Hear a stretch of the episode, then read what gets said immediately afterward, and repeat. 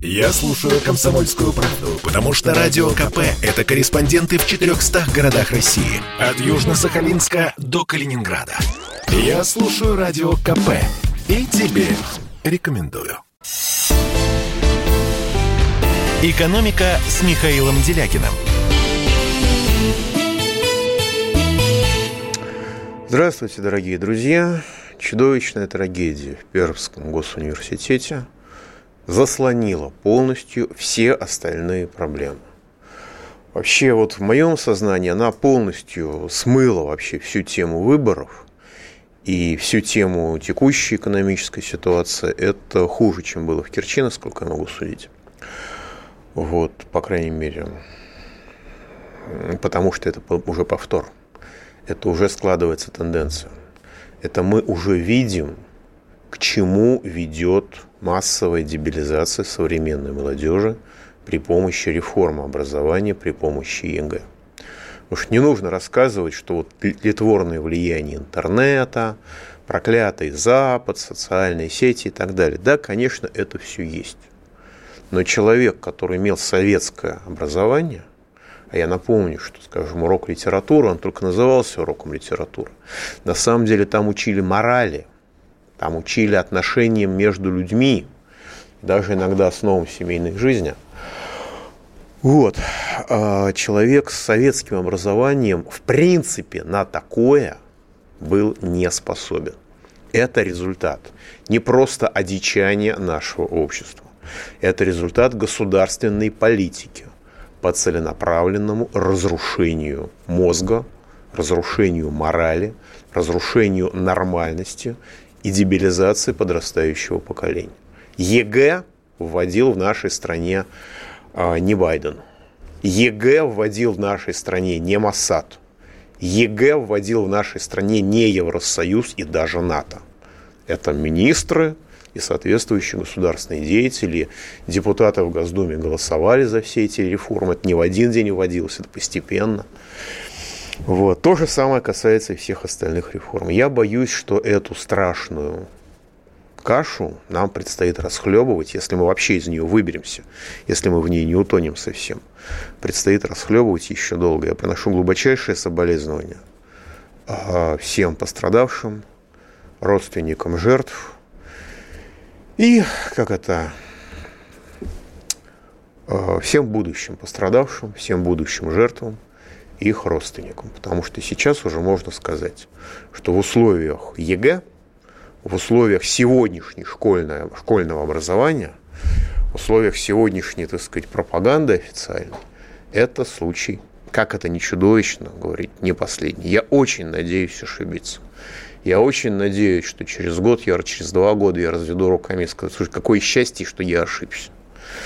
Вот, я прямо это себе запишу и постараюсь это запомнить. Но есть и хорошие новости на самом деле.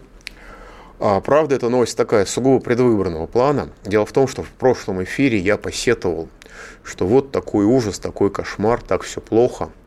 И никто не может определиться в замечательном городе Москва среди руководства, кому принадлежат построенные роскошные небоскребы с весьма недешевой арендой – и, так сказать, весьма пафосного вида и весьма, так сказать, продвинутого вида. Такой, такой очаг Европы построили на севере Москвы, и сейчас никто не знает, кому он принадлежит. Поэтому, когда сломалось э, горячее водоснабжение, никто не захотел чинить. Ну, вы знаете, вот после этой передачи, может быть, это случайное совпадение, после не значит следствие, но починили очень быстро. И сейчас в редакции «Комсомольская правда» таки есть горячая вода. Но тем, кто хочет воспользоваться этим ноу-хау, я могу сказать, что боюсь, что вы опоздали. Потому что выборы уже прошли, ну и дальше все будет как обычно. Возвращаясь к выборам, много вопросов, много ответов. Я поздравляю новых людей с проходом в Государственную Думу. Это феноменальный результат. Но, правда, посчитано официально 99,8% только э, протоколов, соответственно, бывает всякое.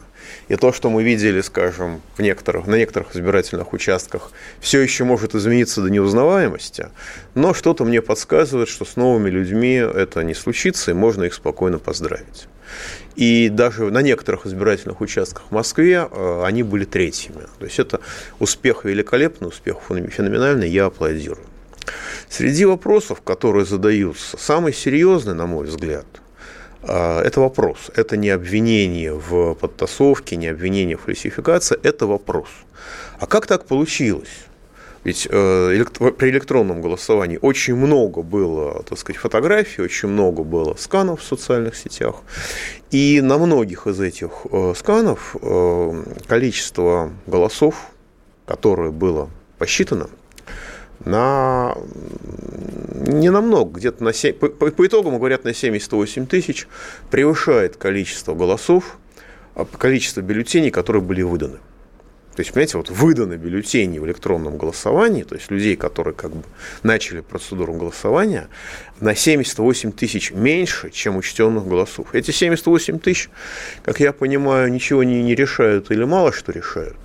Но, простите, а откуда они взялись и как они были посчитаны – особенно с учетом того, что у нас, как нам сейчас объясняют, было 4 пересчета. Может быть, это как-то как было вычищено при этом, при этих пересчетах, но тогда хотелось бы посмотреть сводную таблицу. Я думаю, что нам ее покажут через некоторое время, я думаю, нам все, все это объяснят через некоторое время. Теперь основной вопрос этих, это, этого голосования, а блин, а кто же проголосовал за Единую Россию, когда в моем окружении ни одного такого человека нет? Во-первых, эм, некоторым из этих людей, которые мне так говорили, так писали в социальных сетях, я хотел просто, ну, как бы мир тесен, все друг друга знают. Я хотел сказать, что я знаю в вашем окружении людей, которые голосовали за Единую Россию, просто никогда в этом не признаются. Значит, что случилось? Да, первое – это люди так сказать, грубо говоря, административно зависимые. Это бюджетники, это военнослужащие, это сотрудники правоохранительных органов, это представители малого бизнеса, это представители коммунального хозяйства. Это первая категория. Но есть еще две очень важные категории, о которых все забывают всегда. Вторая категория – это люди, которых, грубо говоря, все достало – они находятся в некотором состоянии отчаяния, они не верят никому, и по каким-то причинам они пришли на выборы. Некоторые из них пришли на выборы искать статью против, графу против всех. И когда они видят, некоторые голосуют против всех. И, кстати, новые люди – это вот как раз такие против всех. А с другой стороны, читая длинный-длинный длинный список партий, очень многие люди понимают, что они, ненавидят, они ненавидят власть, им есть за что ее ненавидеть. Они ей не верят ни одному слову, им есть почему не верить. Достаточно вспомнить, э, сопоставить официальные заявления последних там, 30 лет с реальной политикой. И даже последних 15 лет. Но, тем не менее, а, эти люди видят Единую Россию и видят, что люди в Единой России – это по крайней мере, то, что им понятно. Ну, мы все понимаем, с чем ассоциируется у нас Единая Россия. С чем ассоциируется у нас там, условно говоря, ЛДПР или Яблоко, уже все забыли. Уже мало кто помнит. Поэтому э, многие люди, ненавидя Единую Россию, на самом деле статистически значимая величина, социологически значимая величина, тем не менее проголосовали за нее как за понятных людей, которых они считают негодяями. Но человек больше всего боится неизвестности, поэтому люди проголосовали за то, что им кажется понятным, пусть даже ужасным. И, наконец, третья категория. Сейчас я вас обижу всех очень сильно. Большинство обижу очень сильно. Прошу не портить те гаджеты, через которых вы меня сейчас слушаете. Поверьте, они не виноваты. Но, знаете, а, когда я, я общаюсь с очень разными людьми, совершенно разных слоев, я могу сказать, что у нас сейчас в нашей стране происходит экономический подъем. В некоторых отраслях экономический бум. Скажем, сельхозмашиностроение, объем производства на 20%, это минимальная оценка, в этом году превышает уровень 19 до коронавирусного года. Это минимальная оценка. Будет больше. Очень похожая картина во многих других сферах машиностроения, в газохимии, в нефтехимии, в строительстве новых объектов и не только инвестиционного жилья или жилья под ипотеку. И этот проблема в том, что этот бум сконцентрирован в очень небольшой части общества. Во-первых, он касается крупных корпораций и очень мало просачивается за их пределами. И, во-вторых, он, сегодняшние современные технологии, они э, требует крайне малого участия людей. То есть там, где при советской власти на заводе работало 5000 человек, сейчас иногда работает 300 человек, и вот я один такой завод знаю, еще руководство сидит, скребет в затылке и думает, кого бы уволить, что-то у нас слишком много работников здесь развелось. Вот это реальный подъем. У него куча недостатков. Он связан с олигархией, он связан с монополиями, он провоцирует рост цен, он э, касается ничтожной части общества, потому что мало занятых, действительно, современные технологии требуют мало занятых. Новые предприятия, которые строятся или которые расширяют выпуск, они работают не на себя, они работают на банки, потому что они закредитованы по самое не могу, как вице-премьер Юрий Борисов в свое время, где-то с год назад, говорил, что российский ВПК, его, при, его прибыль а, равна сумме долга перед банками. То есть ВПК работает не на свое развитие, не на свое совершенствование. Он работает на то, чтобы оплатить кредиты, и это касается отнюдь не только ВПК. ВПК-то государство защитит от, защитит от банковского произвола, всех остальных не защитит за редчайшими исключениями. Но, тем не менее, это экономический рост, который прямо касается где-то процентов 10, наверное, населения, ну и размазывается, распространяется еще процентов на 20. 60% находятся в полной безысходности. Но вот эти вот верхние 20% им есть за что благодарить сегодняшнюю власть. Они, э, там, там достаточно сильна оппозиция, но там есть люди, которые действительно по-честному голосуют за Единую Россию. Что называется, без принуждения. А пауза будет короткой. Не переключайтесь. Женщины любят ушами. Поэтому твоя любимая слушает Радио КП. И тебе рекомендует. «Экономика» с Михаилом Делякиным.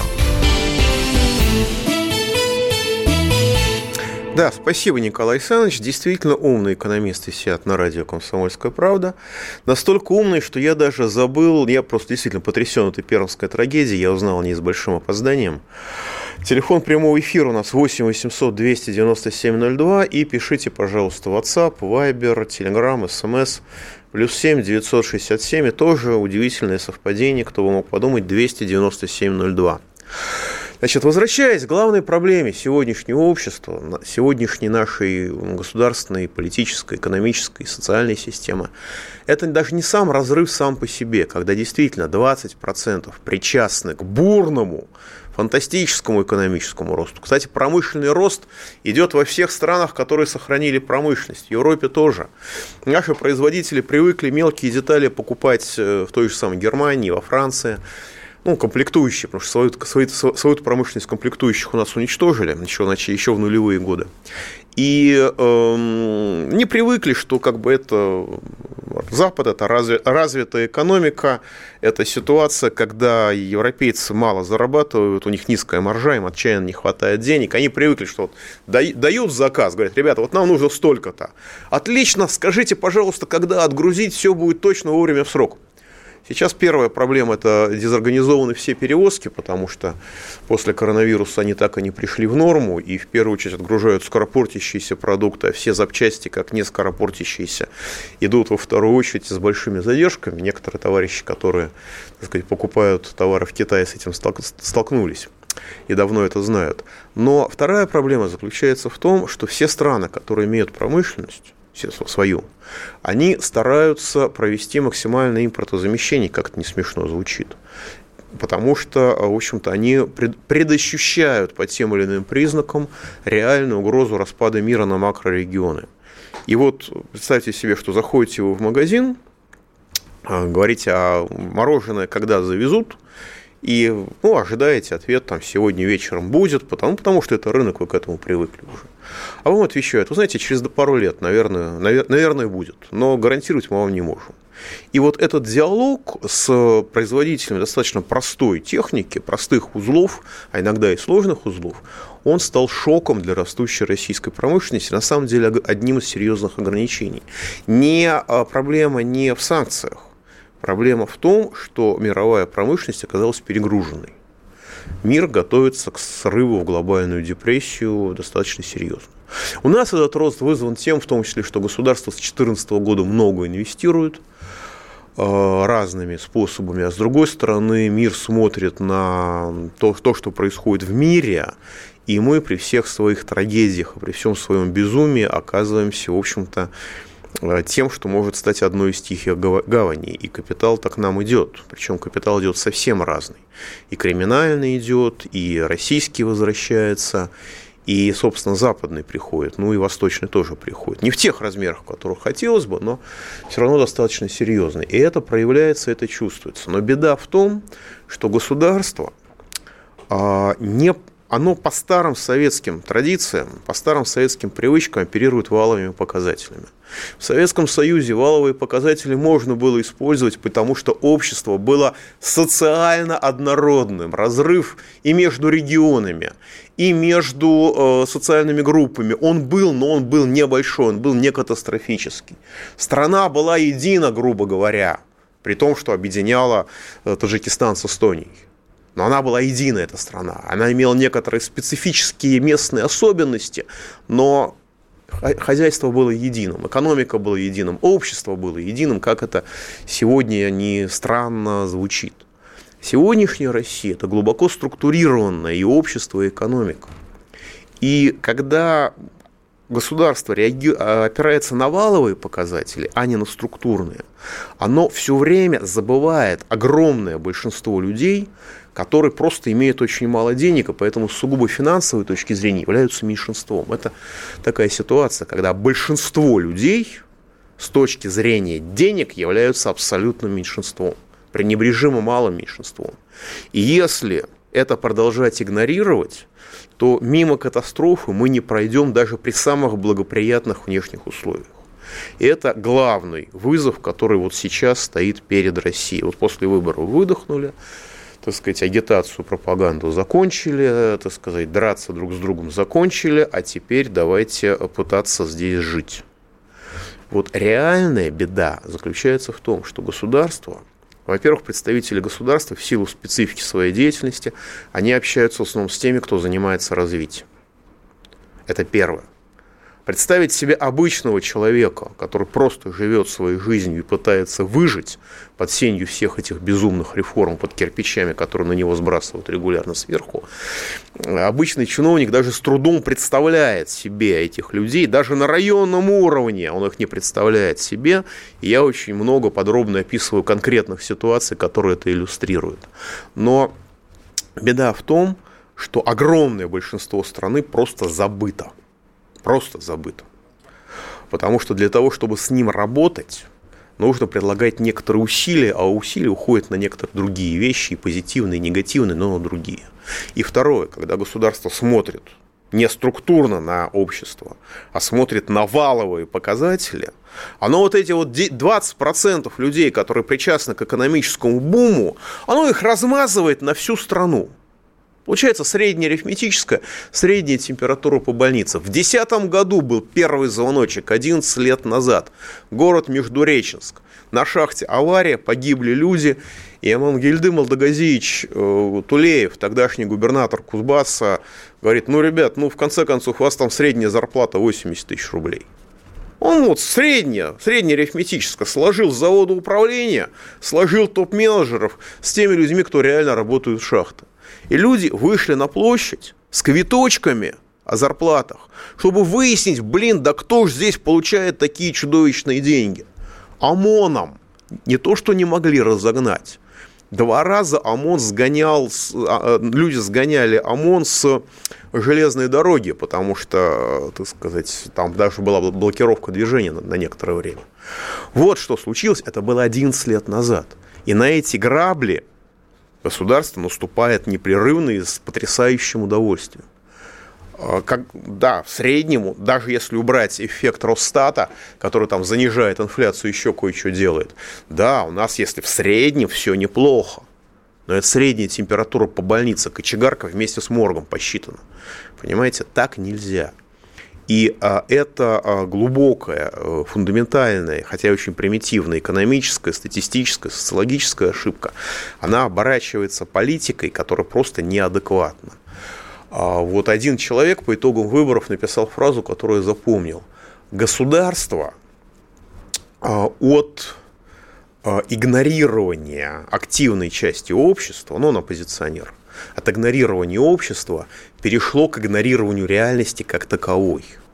И это очень грозный, грозный признак. Потому что в социально-экономической политике мы это видим. Что сейчас будет происходить? Что сейчас уже очевидно? Вот эти вот разговоры про города в Сибири, это ж неспроста. У нас впереди будет огромное количество инфраструктурных проектов. У нас будут проекты по развитию действительно экономических комплексов, как в старину говорили, экономических кустов, сейчас модно говорить слово кластер, суть от этого не меняется. То есть действительно значительные деньги будут направляться на инвестиции, на развитие того, что у нас есть. Проблем две. Во-первых, это развитие, скорее всего, будет кусочно-разрывным. То есть а, для понимания комплексного развития у нас просто нет институтов у нас э, нет, э, так сказать, комиссии по развитию производительных сил. Ну, то есть она есть, но она выродилась практически практически влачит такое жалкое фантомное существование. У нас нет комплексного понимания того, как осуществляется развитие как развитие конкретных производств влияет на регионы, влияет на финансовую ситуацию. Это понимание существует в рамках отдельных взаимосвязей. Но комплексного, системного понимания развития экономики у нас нет. И более того, если чего-то в государстве нет, значит это никому не нужно. Нет субъекта госуправления, который, которому это понимание было бы нужно. И поэтому развитие осуществляется кусочно-разрывным методом. И всегда есть чем похвастаться. Я всегда всем говорю, зайдите в YouTube, на сайт, на YouTube канал сделано у нас. Там есть пропагандистские перегибы серьезные, но это вот флагманы, которыми нужно и можно гордиться, но это кусочно-разрывное, разви... кусочно-разрывное развитие. А с другой стороны, очень важно, чтобы эти инфраструктурные проекты не стали аналогом имиджевых проектов. Помните, Олимпиаду в Сочи провели? Отлично, Сочи озолотили? Отлично, деньги вложили? Отлично, только, пардон, э, как бы наводнение в этом Сочи. То есть инфраструк... об инфраструктуре подумали, но совершенно недостаточно. То же самое с Владивостоком. Сами 2012 года мост построили, деньги вложили такие, что все Приморье можно было золотом заасфальтировать. Сейчас что там говорит новый полпред? А я буду, э, так сказать, заново перестраивать Владивосток вообще полностью заново, чуть ли не с нуля. Вот, э, вот это результат имиджевых проектов, когда деньги вкладываются, результат, что называется, шиш. И э, это угроза, потому что когда деньги выбрасываются на ветер, ну, то, что не разворовываются, это понятно. Но при этом еще и страна надрывается абсолютно напрасно. Страна работает, а результата нет. Все уходит в выхлоп, в телевизионную картинку. И вот это очень большая опасность. А мир будет рушиться – и нам в этом мире будет ой как не сладко, а пауза будет короткая. Журналист и политолог Георгий Георгиевич Буфт много чего знает. Он знает, кто виноват. Но знаете, почему инфляция? Американцы много печатают деньги. Вот, они печатают свои доллары зеленые. И вот эта инфляция заражает весь остальной мир. Бофт знает, что делать. Э, может быть, что-то в парламенте надо поправить? Может быть, туда каких-то допустить партий, которые будут более энергично отстаивать интересы людей? В конце концов, Бофт знает, что спасет человечество. Наличие такого общего врага, как коронавирус, коронавирус э, человечество никак не сплотило. Мне кажется, что надо повысить планку и дождаться, пока прилетят инопланетяне, тогда, может быть, это человечество сплотится перед лицом общей угрозы. Каждый четверг в 6 часов вечера по московскому времени слушайте программу «Бофт знает». «Экономика» с Михаилом Делякиным – И вот 75-й, 67-й пишет. А что, в Удмуртии вообще коллапс? В районе Металлург Ижевска отменили трамваи, типа ремонт путей, а тепла нет третий день. То есть тепло третий день не поднимается выше первого этажа в подъезде. Не хватает мощности. О чем думали все лето? Вообще, чем думали все лето? Я присоединяюсь к этому вопросу.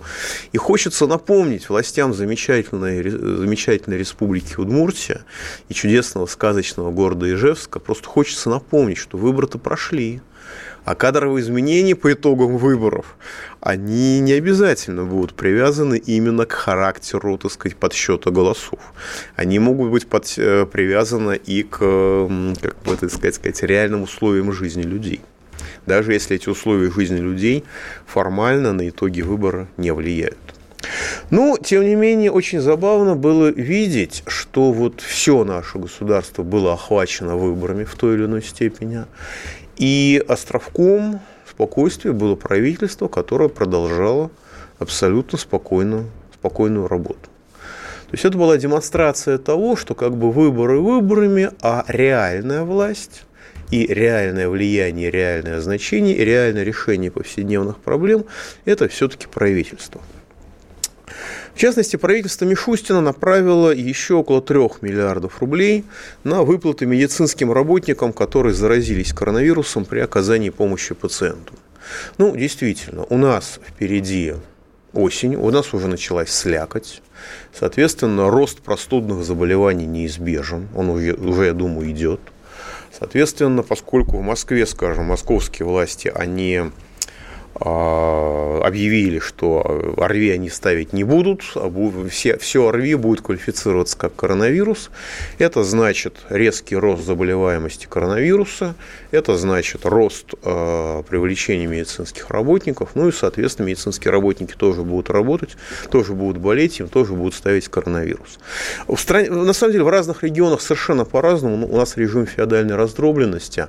В Подмосковье мне рассказывали, не могу поручиться, что это так, потому что это одно было сообщение о том, что если человек э, заболевает коронавирусом после медицинских экспериментов, то ему ставят наоборот ОРЗ, то есть строго наоборот по сравнению с тем, что в Москве. Но это специфика медицинской политики. Понятно, что врачи будут заболевать коронавирусом и дальше. И премьер Мишустин отметил, что медики продолжают оказывать помощь пациентам с коронавирусом по всей стране. Это напряженная и ответственная работа. Бывает, к сожалению, что заботясь о других, медики заболевают и сами. Поэтому по решению президента для них предусмотрено дополнительные страхование страховые гарантии, им представляются единовременные страховые выплаты, если они пострадают от коронавируса, от ковида. В этом году правительство на такие цели уже направило около 12,5 миллиардов рублей, ну и сейчас правительство Мишустина выделяет еще почти 3 миллиарда рублей. Если медицинский работник э, заразился коронавирусом на работе и скончался, сумма компенсации превысит 2,7 миллиона рублей. Если он получил инвалидность из-за заболевания коронавирусом, опять-таки, если он заболеет на работе, выплаты могут достигать 2 миллионов рублей. Если э, нет трудоспособности не наступило, то э, может получить 68,8 тысяч рублей. При этом деньги в случае заболевания положены как врачам, так и среднему, младшему медицинскому персоналу и водителям скорой помощи. Кроме того, премьер Мишустин подписал распоряжение о выделении почти 400 миллионов рублей на поддержку крымчан, которые пострадали из-за паводков и, соответственно, из-за затопления. Деньги пойдут на приобретение или строительство жилья, а также на капитальный ремонт поврежденных домов. Ранее глава Крыма Аксенов заявил, что жители Крыма, пострадавшие от наводнения, получат по 6 тысяч рублей за каждый квадратный метр. Это согласовано с правительством Мишустина. Там уже общие суммы и списки согласованы. А, после визита в Саратовскую область премьера Мишустина правительство приняло решение о выделении области 4,4 миллиардов рублей в виде бюджетного кредита для дополнительного финансирования проекта по комплексному развитию территории бывшего аэропорта Саратова. На самом деле аэропорт старый находился, находился при заводе по производству Яков. Завод Яков ликвидировали – Зачем России свои самолеты, кому они нужны, на самом деле? Соответственно, аэропорт вынесли за пределы города, а аэропорт практически в центре, 222 гектара, э, замечательное жилье, там сейчас оно будет застраиваться, ну и, соответственно, судя по всему, нужны деньги на рекультивацию и на подготовку инфраструктуры. Проект предусматривает строительство 1,3 миллионов квадратных метров жилья для более чем 44 тысяч человек. Здание общественного назначения и социальной инфраструктуры, в том числе 20 детских садов, на почти 3000 мест, 6 школ на почти 5000 мест, двух учреждений доп. образования на 600 мест, трех поликлиник одной и одной станции скорой помощи. Также в рамках проекта будет построена транспортная и инженерная инфраструктура. Проектное количество рабочих мест составит 32 тысячи, ну, правда, непонятно, кто там будет работать, но это мы, я думаю, узнаем. Кроме того, правительство Мишустина определило перечень услуг, при оплате которых граждане с 2022 года смогут получать так называемый спортивный налоговый вычет. Такой этот механизм позволяет уменьшить налоговый платеж или вернуть уже уплаченный в течение года налог на доходы физических лиц.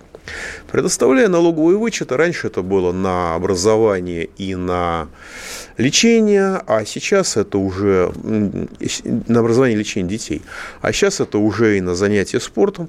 Государство участвует в софинансировании социально значимых расходов социально активной части граждан.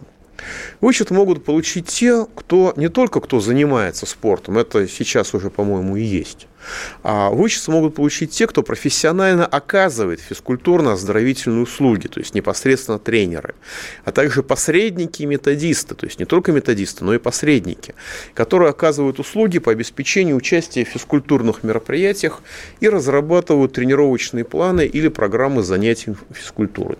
То есть это поддержка отрасли такая, при помощи налоговых вычетов для занятых в этой отрасли.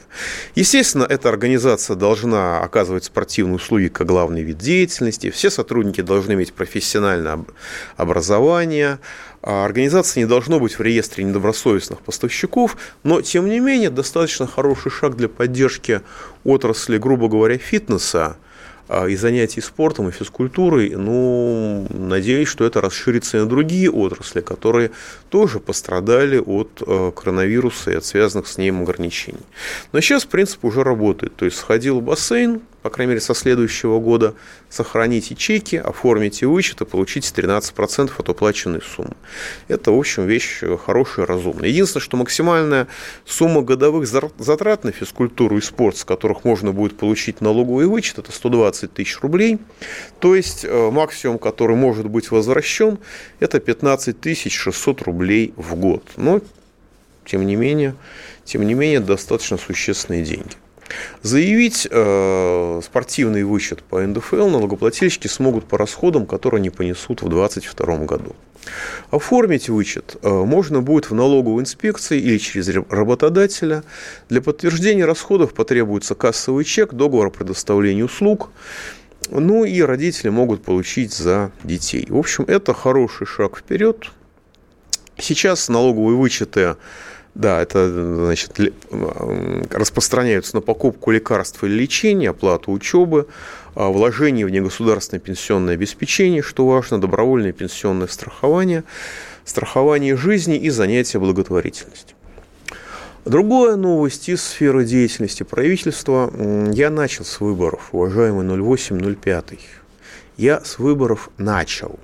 Если вы меня не слышали, ну, что я могу поделать? Что я тут могу поделать? А, в России начнут действовать новые правила подключения к газораспределительным сетям, которые учитывают особенности программы социальной газификации, которая инициирована президентом Путиным. Премьер Мишустин подписал соответствующие документы на прошлой неделе. По правилам которые утверждены правительством, бесплатная догазификация будет возможна только в тех населенных пунктах, где уже есть распределительная инфраструктура. То есть, если вот в вашем поселке проложена труба, и раньше вам эту трубу, как бы газовая труба, вас раньше за подключение к этой газовой трубе брали бешеные деньги, теперь до границы вашего участка – вам газ проведут абсолютно бесплатно за государственный счет в рамках этой программы. Ну, а дальше от границы вашего участка до дома, ну, уже, так сказать, на прежних основаниях. А премьер Мишустин э, зафиксировал, что все необходимые решения приняты, сроки реализации программы сжаты, действительно один год, по сути дела только 22 год. Предстоит большая работа, нужно мобилизовать все возможные ресурсы, и это позволит повысить качество жизни нескольких миллионов семей. Бесплатная догазификация будет доступна россиянам, которые используют газ только для личных, а не для коммерческих нужд. Нужно, естественно, для подключения газораспределительным сетям направить заявку оператору. А, согласно документу, предполагается, что а, социальную догазификацию в Россию планируют провести до 2023 года, то есть за один 22 год. И это на самом деле очень, а, является очень важным политическим сигналом о том, что изменения значимые у нас планируются не на 24 год, а все-таки на 30. К 30 году уровень газификации регионов страны должен вырасти более чем на 10%, почти до 80 3%. Это хорошая новость, как бы правительство работает, осуществляются рутинные, повседневные, необходимые мероприятия, слава богу, что осуществляются, а пауза будет короткая, не переключайтесь. Этому миру нужен новый герой. И он у нас есть. Это Эдвард Чесноков. Можно ли надеяться, что в этом великом противостоянии меча и брони мы все-таки победим? Мы прожили еще один день, мы смело идем вперед и смело поднимаем русский флаг. Слушайте, конечно же, радио «Комсомольская правда», верьте в то, что дальше будет только лучше, потому что хуже уже просто некуда. Эдвард Чесноков. Отдельная тема. Слушайте по будням в 9 часов вечера по московскому времени на радио «Комсомольская правда». Любите Россию и вам воздастся. Если не сегодня, то завтра. «Экономика» с Михаилом Делякиным. Слушайте, ведь какой гениальный на самом деле подход сейчас был в эфире. Ведь в самом деле объявим, объявим всех граждан Российской Федерации неграми. И тогда им можно будет оказывать государственную помощь. Тогда можно будет а, деньги федерального бюджета направлять на нужды граждан Российской Федерации, ну, раз они негры, им же можно помогать. А можно еще договориться с какой-нибудь Сомали или Эритреей о том, что всем гражданам Российской Федерации давать автоматические гражданства тоже, и тогда можно будет в рамках поддержки Африки помогать и гражданам Российской Федерации. Ну, по-другому-то у, так сказать, этих властей не получается. Давайте примем звоночки. Александр Казань. Александр с Казани, вы в эфире. Здравствуйте, Михаил Геннадьевич. Здрасте. Вот в прошлой неделе была информация по радио «Комсомольской правды», что наши власти собираются цифровой рубль применять. Это для чего они хотят применять? Народ от этого будет страдать или их, наоборот, будет хорошо народу? Скажите, Понятно. Скажите, Народу будет, как обычно, никак. Значит, цифровой рубль, насколько можно сейчас судить, это будет некоторый аналог криптовалюты, но он будет контролироваться все равно Банком России. Вот и все. То есть это будет сейчас у нас деньги наличные, купюру, которая у нас есть в руках, безналичные, которая у нас на банковском счету, а это будет третий вид денег, который у нас будет еще на телефонах. Это сделано для того, чтобы можно было как бы расширить масштаба расчетов, но все равно эти расчеты будут контролироваться, я думаю, Банком России, так что это критического значения это иметь не будет. Подождем, посмотрим, во что это выльется, но пока это хорошая техническая новинка, но не принципиально. Давайте еще звоночек примем. Андрей из Абакана, добрый день. Здравствуйте, Михаил Геннадьевич. Вот программа развития правящей партии, что сделано, что партия предлагает.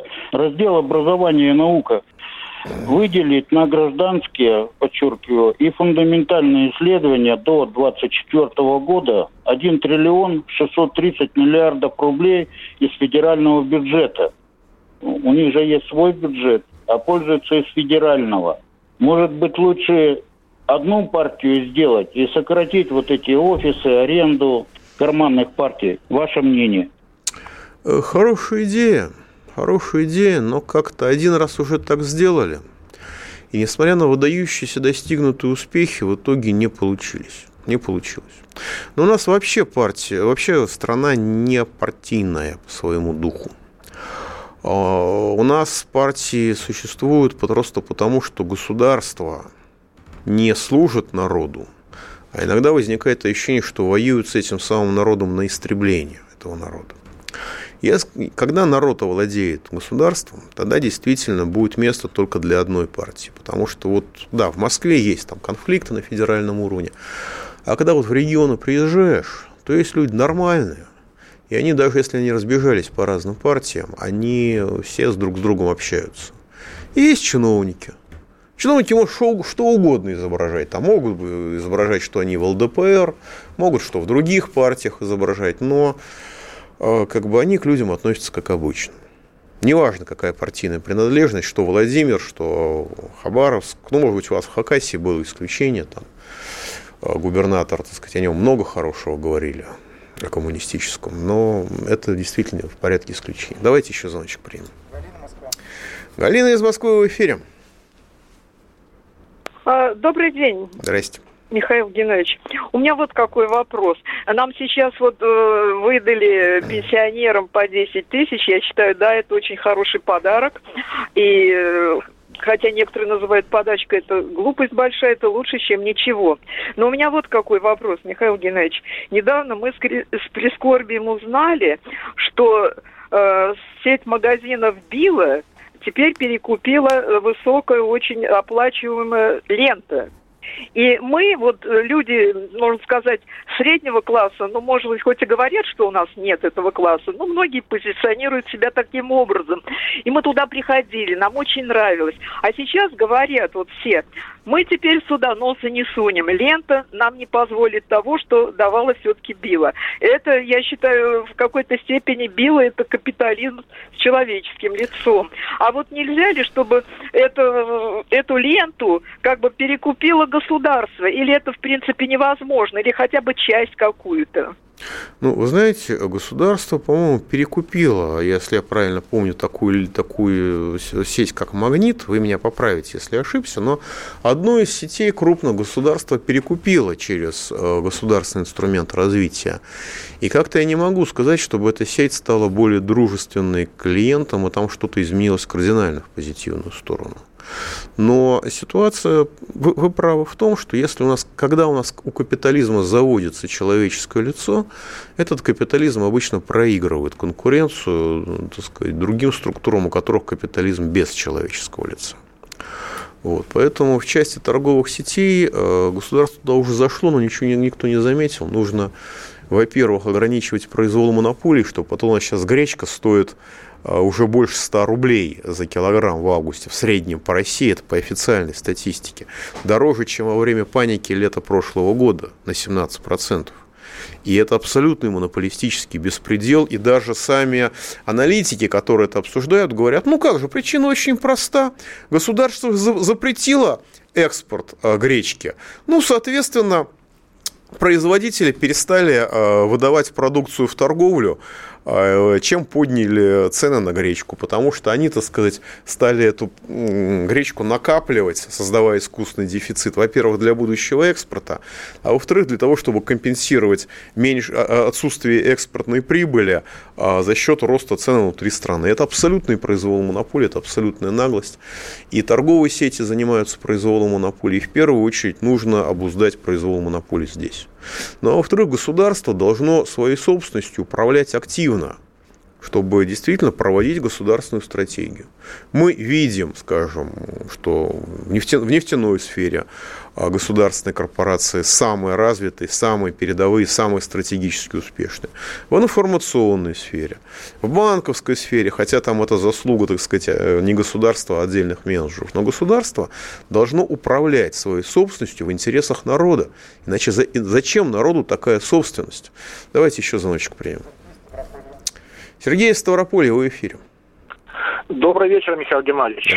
Вот я хочу вам сказать, такой, вернее, задать такой вопрос. Вот по вашим голосованиям, вернее, по опросам, вот, которые проводите регулярно на «Комсомольской правде», вот где против «Единой России» вернее, за Единую Россию 3%, а против 97%. Вот. Сейчас вы прекратите свои эти опросы или нет? Потому что они показали, что против Единой России 3%, а за 53%. и, ну, как бы... Э, Значит, надо... понятно, Сергей. Ну, давайте я в следующий раз да. проведу опрос. Просто я сейчас горел, так сказать, темой. Действительно, мне очень плохо от этой пермской трагедии. Физически даже плохо. Поэтому я забыл провести опрос. Уж извините. Проведем такой опрос, нет проблем. Но нужно понимать, что есть такое понятие репрезентативность. Вот у нас люди, которые слушают, слушают меня, а, у них другое настроение – их настроение не совпадает со средним настроением по стране. Я у себя, пожалуйста, на YouTube-канале провел опрос. А за кого вы проголосовали на этих выборах? 90% проголосовало за КПРФ. Просто те, которые проголосовали за Единую Россию, они не смотрят мой YouTube-канал, им это некомфортно, им это неприятно. Вот так получилось, что у меня 90% за КПРФ и 7% за справедливую Россию. Я член справедливой России, а у меня аудитория в значительной степени от КПРФ. Но э, как бы это не репрезентативный опрос, то есть структура предпочтений людей того или иного человека, того или иного радио, она не соответствует структуре общества. Это даже, я могу это сказать совершенно четко, потому что даже по вопросам, которые вы мне здесь пишете, а это вопросы, даже когда вы меня ругаете, это вопросы намного более комфортные, чем те вопросы, которые там получал, встречаясь в ходе избирательной кампании с людьми, там, грубо говоря, по дворам ходя и так далее. Намного более комфортные. То есть структура, когда мы с кем-то общаемся, есть, такой, есть такая иллюзия. Вот я с людьми пообщался, вот весь мир устроен так, как устроено мое окружение. Большая ошибка. Мир устроен совершенно не так, как устроено мое окружение.